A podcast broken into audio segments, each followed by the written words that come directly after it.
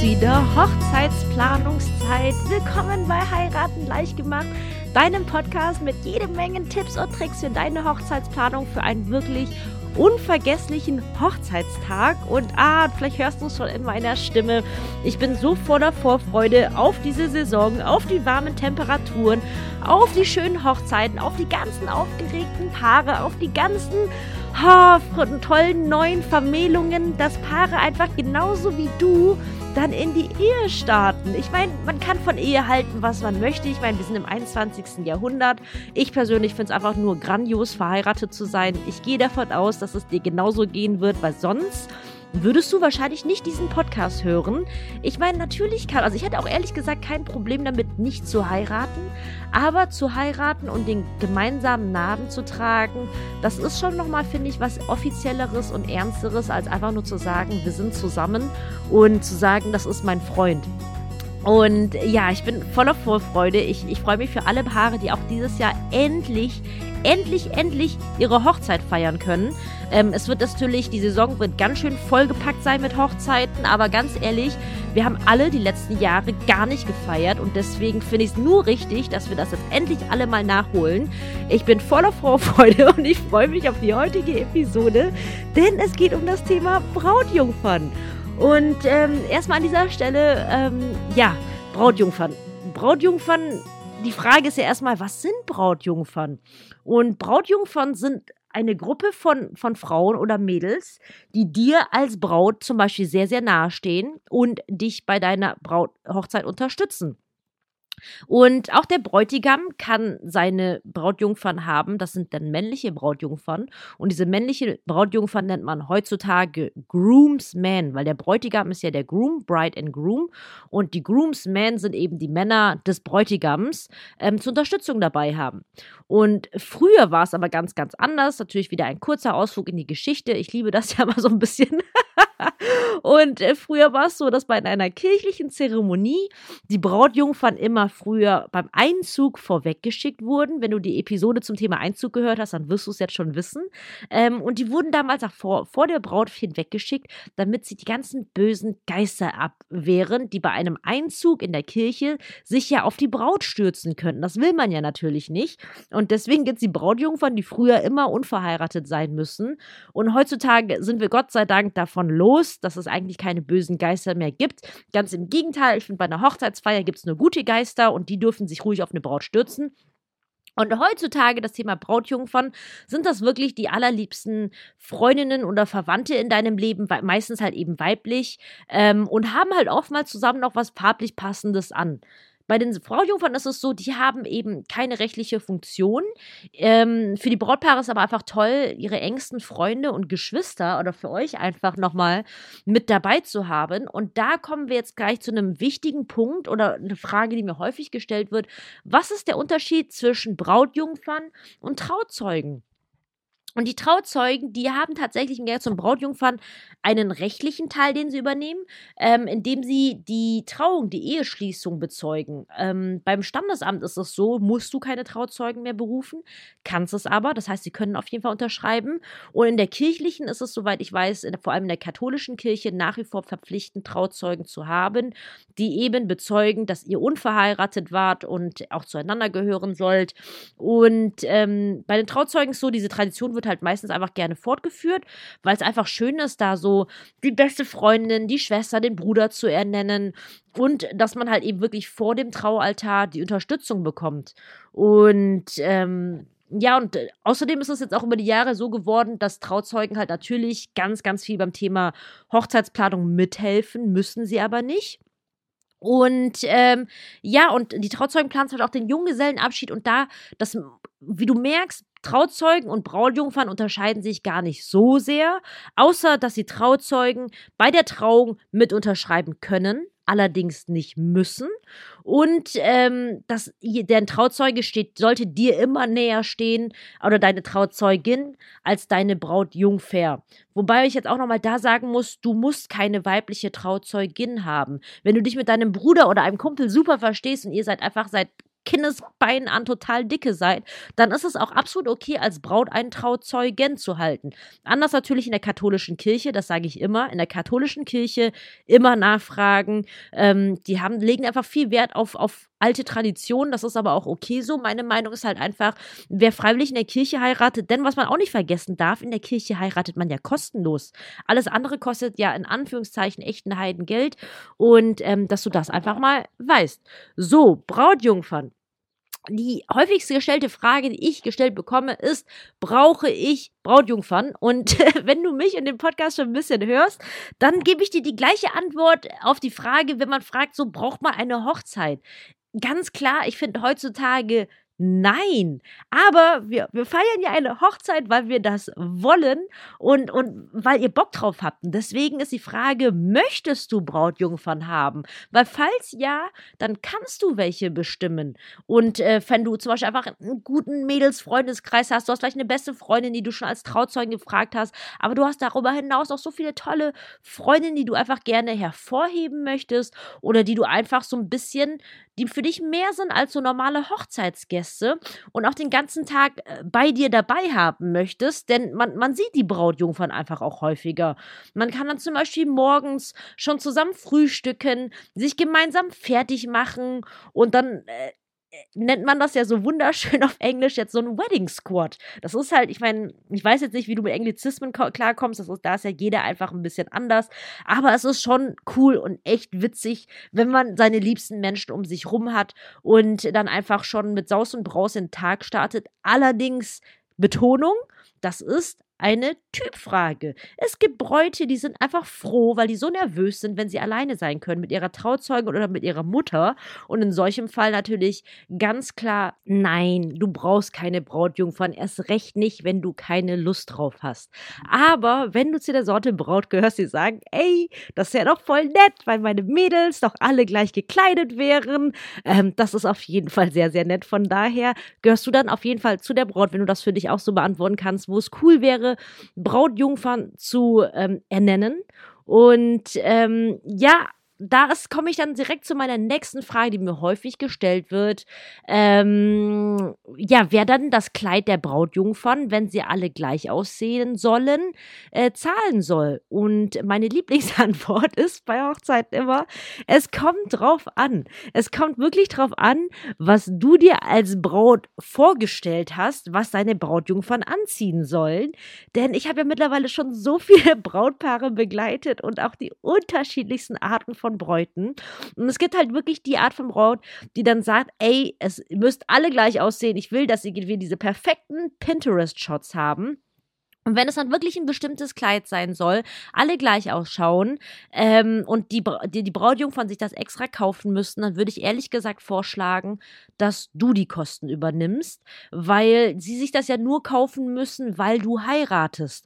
Und dann ist es ja so, das kann ja unter Umständen ja sein, dass es kein Kleid ist, das den Brautjungfern vielleicht, die das sich selbst ausgesucht hätten zum Beispiel und die müssen sie auch noch ein Geschenk besorgen. Und in diesem Fall finde ich es halt, ich meine, man kann natürlich als enge Freundin das sollte man vor allem auch, immer miteinander drüber sprechen. Denn wenn du eine Brautjungfer hast, die ehrlich gesagt einfach viel mehr, besser betucht ist als du, dann spricht in so einem Fall ja auch nicht viel dagegen, dass sie das als Nettigkeit für dich macht, dass sie das Kleid selbst anzieht. Aber was ich halt einfach nur, warum ich das jetzt so explizit anspreche, ist, weil viele Bräute das ein Stück weit erwarten, aber auch nur, weil sie es nicht besser wissen und dann natürlich ähm, sauer sind und sich dann in Facebook-Gruppen darüber entrüsten, so ja, meine Brautjungfer Opfern weigern sich das zu bezahlen und finden das voll unmöglich. Wir müssen ja schon so viel für unsere Hochzeit zahlen. Das ist richtig, aber denk dran, Du hast dich für diese Hochzeit entschieden. Ihr habt die Gästeliste festgelegt und ihr habt das Budget festgelegt. Weil ganz ehrlich, ihr könntet theoretisch auch mit viel weniger Leuten feiern oder euch theoretisch einen Kredit aufnehmen. Und ich sage an dieser Stelle echt nicht, dass ihr das tun sollt, um Gottes Willen. Aber es ist nicht die Schuld der Brautjungfer, sage ich jetzt mal, Gerade wenn es halt eben ein haargenau dieses eine exakte eben Kleid sein soll. Anders ist es zum Beispiel, wenn du sagst, ey, du lässt deinen Brautjungen freie Wahl, was sie anziehen, dann ist es eigentlich wirklich normalerweise so, dass die Brautjungfer das natürlich selbst zahlen. Weil wenn man halt auch so auf eine Hochzeit geht, dann kauft man sich auch sowas zum Anziehen. Und deswegen ist mein Tipp an dieser Stelle, ehrlich gesagt, äh, du als Braut oder zusammen mit deiner Trauzeugin, legt vielleicht eine Farbpalette fest, ähm, dass die Brautjungfer Jungfern anziehen können, denn das ist so viel einfacher, weil manchmal ist es, ich sag's euch, so schwierig, einen gewissen Ton, den die Braut in der Deko auf ihrer Hochzeit hat und das dann nochmal als Kleid zu kriegen. Manchmal hat man super Glück, weil dann die Mode, die Saison es eh hergibt, dass alle Kleider in dieser Farbe Salbeigrün oder Altrosa produziert werden. Und manchmal findet man das wirklich aus Verrecken nicht, weil die Saison dann jetzt mittlerweile, ich sag jetzt mal, ein helleres Grün bevorzugt oder ein dunkleres Olivgrün und zack, findet man halt gar nichts mehr. Und deswegen finde ich es ehrlich gesagt immer ganz, ganz geschickt, ähm, eine Farbpalette festzulegen, zum Beispiel verschiedene Grünabstufungen oder je nachdem, wie eure Hochzeitsdeko ausschaut. Jetzt angenommen, ihr habt jetzt als Farben jetzt so ein, so ein schönes Eukalyptus-Salbeigrün, ähm, so ein Eierschalen-Ding und vielleicht noch ein bisschen rosa dazu dann könnte man zum Beispiel genau diese Farben ähm, wichtig wäre dahingehend einfach wirklich Bilder zu zeigen. Nicht anhand von Worten, weil was ich unter Eierschale verstehe, kann für dich eine ganz andere Farbe sein. Und deswegen auf jeden Fall immer anhand von Fotos, aber dass du eine Farbpalette festlegst, weil man merkt dann wirklich, dass die Leute viel mehr in der Lage sind, ein Kleid zu finden, das ihnen wirklich gefällt, das ihnen steht. Auch vor allem, oh, ganz wichtige Thematik, uh, Thema Hautfarben. Ich bin ja Asiatin, ich bin ja immer, für, für, für den, den Deutschen bin ich ja immer gebräunt. Ich sehe das natürlich selbst anders. Aber ich bin ja dann, habe ja immer diesen olivgelben grünen, braunen Teint, wie man das nennen mag. Und mir stehen deswegen gewisse Farben sehr gut oder andere gar nicht. Und dann ist es halt so, dass genau diese gleichen Farben natürlich bei helleren Hauttypen total furchtbar ausschaut, weil man dann voll blass und krank ausschaut. Und allein deswegen, finde ich, bin ich mittlerweile ein Riesenfan von Farbpaletten ge geworden. Und es ist halt eben kein Krampf. Alle fühlen sich wohl, alle sind happy und das ist ja schließlich das, was wir uns auf einer Hochzeit wünschen. So, wir kommen zu der nächsten Frage, ähm, die mir auch gerne häufig gestellt wird. Was haben Brautjungfern an Aufgaben? Hinweis von mir, ganz, ganz wichtig, eigentlich haben sie keine festen Aufgaben. Die ursprüngliche altertümliche Aufgabe war ja, dass sie die bösen Geister von dir fernhalten und dadurch, dass es keine bösen Geister mehr gibt, sondern nur noch die guten Geister und du ja die Brautjungfern haben wolltest, ist es wichtig, dass du dir überlegst, was du denkst, dass dein Brautjungfern zumutbar ist oder was du denkst, ähm, was halt einfach auch, auch fair gegenüber deinen Freundinnen hältst. Aber ich nenne jetzt einfach trotzdem einfach ein paar Punkte, die deine Brautjungfern machen könnten, aber ganz wichtig nicht müssen. Und auch wichtig bei dieser Podcast-Episode, du kannst eigentlich Brautjungfern und Trauzeugen fast gegeneinander austauschen, weil da tut sich, eine, Trau eine Trauzeugen hat ja wie gesagt einen rechtlichen Hintergrund und auch sie steht dir ja als Person ja auch näher und übernimmt auch manchmal ein bisschen mehr. Aber auch eine Trauzeugin hat keine verpflichteten Aufgaben. Wirklich nicht. Ich weiß nicht, woher das kommt, dass so viele Bräute denken, dass eine Trauzeugin das und das machen muss. Nein, macht sie nicht. Und außer du bezahlst sie dafür. Und wenn die gewisse Dinge echt voll wichtig sind, und das ist dann an dieser Stelle auch nochmal ein Tipp, den wollte ich erst später bringen, aber ich bringe den jetzt trotzdem schon mal an. Bitte, bitte frag vorher deine Liebsten, ob sie Tra Brautjungfer oder Trauzeuge sein möchten. Das ist ganz wichtig.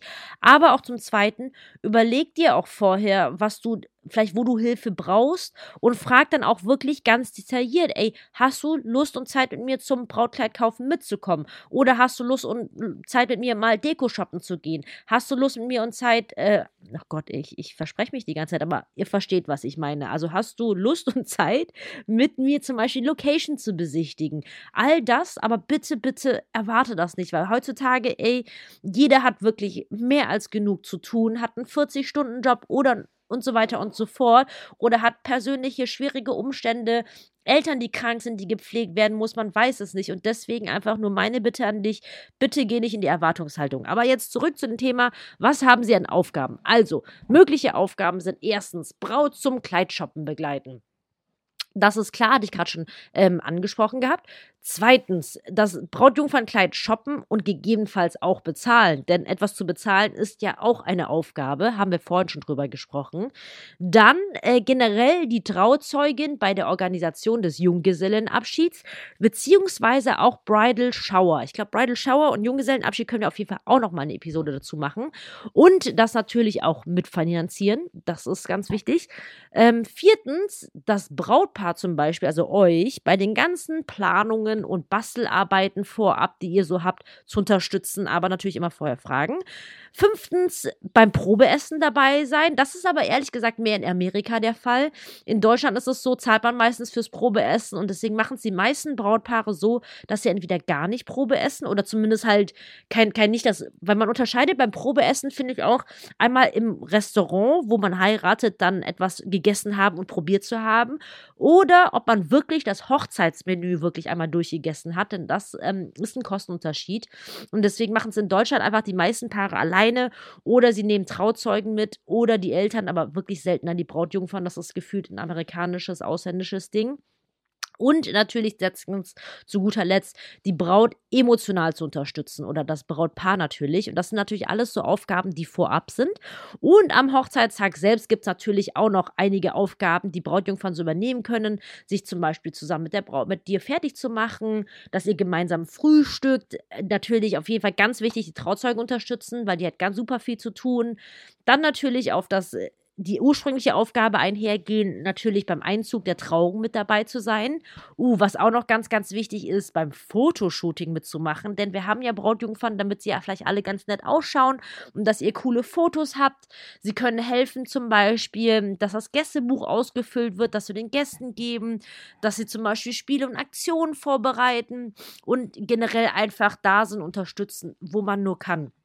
Das sind jetzt so ganz grob die möglichen Aufgaben, die man Brautjungfern geben kann. Und wie du vielleicht jetzt auch gemerkt hast, das ist schon ganz eine Menge. Und auch gerade jetzt dieses Fotoshooting, das ist wirklich nicht jedermanns und jeder Frau's Sache. Und deswegen finde ich das so wichtig einfach, dass ihr vorher fragt. Weil ich habe auch schon Hochzeiten miterlebt, da waren Leute Brautjungfern oder Trauzeugen, weil sie Ja gesagt haben, aber weil sie nicht wussten, wie viel Arbeit auf sie zukommt. Und deswegen ist halt auch ganz wichtig, ähm, weil viele Bräute sagen auch so, ja, ich habe habe ja gefragt und sie hat ja Ja gesagt, aber manchmal weiß sie halt auch nicht sozusagen, worauf sie sich eingelassen hat. Und deswegen ist es halt als Braut deine Aufgabe, auch wirklich zu sagen, hey, ich würde mich voll freuen, wenn du mich bei A, B und C unterstützen könntest. Hättest du die Zeit dazu? Kann ich mich da auf dich verlassen? Damit halt nicht diese halfway, halb, also mitten auf der Hochzeitsplanung diese Enttäuschung einfach daherkommt. Das, das will ich wirklich für ein und alle Male wirklich eliminieren, denn es ist dein und euer Hochzeitstag und das soll einfach richtig, richtig cool werden. So, das sind die ganzen Aufgaben. Ähm, Neck und die, die, weitere Frage, die mir häufig auch gestellt wird, ist, wie viele Brautjungfern hat man auf der Hochzeit?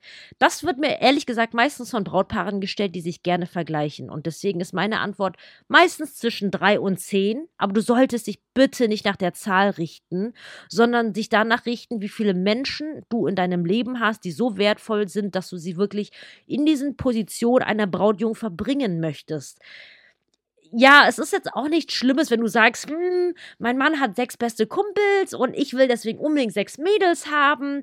Aber dann passiert das schnell, dass du wieder ein Mädel zur Brautjungfer verdonnert hast, die das nicht sein wollte. Ich meine, gut, es ist auch nicht so schlimm, wenn eine mal so unten durchrutscht, aber ich will einfach dich davor bewahren, dass du so Rummeckerer Brautjungfern hast, die dann genervt sind, keinen Bock haben, äh, ich habe keinen Bock auf das Kleid, das nervt mich voll, jetzt ein Kleid zu suchen und äh, jetzt soll ich noch helfen und so und eigentlich will ich eher chillen und deswegen einfach wirklich wirklich mit den Leuten vorher reden, dass das noch gar nichts passiert.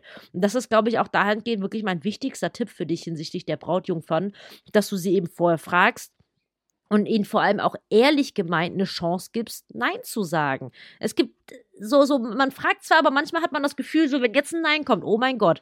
Und ähm, ja, und gerade diese ganzen Bastelarbeiten im Vorfeld, die dauern wirklich eine ganze Weile, nehmen viel Zeit in Anspruch. Und wenn deine Mädels wirklich einen Job haben, sprich das mit denen ab, damit du dich einfach vorher. Also ich persönlich finde solche Bastelrunden mit ein, zwei Freundinnen auch ehrlich gesagt entspannter, als wenn alle gleichzeitig kommen. Du könntest dir dann zum Beispiel überlegen zu sagen, ey, so und so viele Wochen bis zur Hochzeit machst du einfach einmal wöchentlich einen Basteltag und dann kommt halt jede dann einmal alle zwei bis drei Wochen vorbei zum Beispiel, sodass man eben nicht jede Woche mit dabei sein muss. Das ist nämlich sonst ganz schön heftig und ganz schön viel. Und das, wir wollen ja auch, dass die, unsere Brautjungfern keinen Stress haben. Und so, das wäre eine Möglichkeit, um das zum Beispiel gut aufzuteilen. Und äh, das war die heutige Episode zum Thema Brautjungfern und hoffe, dass du wieder gut was für dich mitnehmen konntest, dass du jetzt auch voller Vorfreude in deiner Planung bist. Das ist das Aller, Allerwichtigste. Und freue mich wie immer, wenn du im Nachgang einfach zu Instagram rüberkommst und auch einfach mal deine Gedanken zu dieser Episode einfach mal kommentierst. Hast du Brautjungfern? Für wie viele hast du dich entschieden? Und was war für dich der größte Aha-Effekt in dieser Episode? Und, oh, was mir zu guter Letzt wirklich noch einfällt, meine ultimative Checkliste. Die ultimative Checkliste ist nicht nur super für Brautpaare, die ganz am Anfang ihrer Planung stehen, sondern auch ganz am Ende, weil man da nochmal durchgehen kann, ob man an alles gedacht hat. Und dass du wirklich dieses gute Gefühl von Sicherheit hast, ähm, dass du eben nichts vergessen hast. Das finde ich ganz, ganz wichtig, sodass du aber auch gut schlafen kannst und dementsprechend dich erholt fühlst an deinem Hochzeitstag. Und ja, das war es erstmal diese Woche mit mir und freue mich, wenn wir uns auf Instagram sehen. Den Link zu der ultimativen Checkliste packe ich dir in die Show Notes und sag wie immer, bis dahin, deine Kim.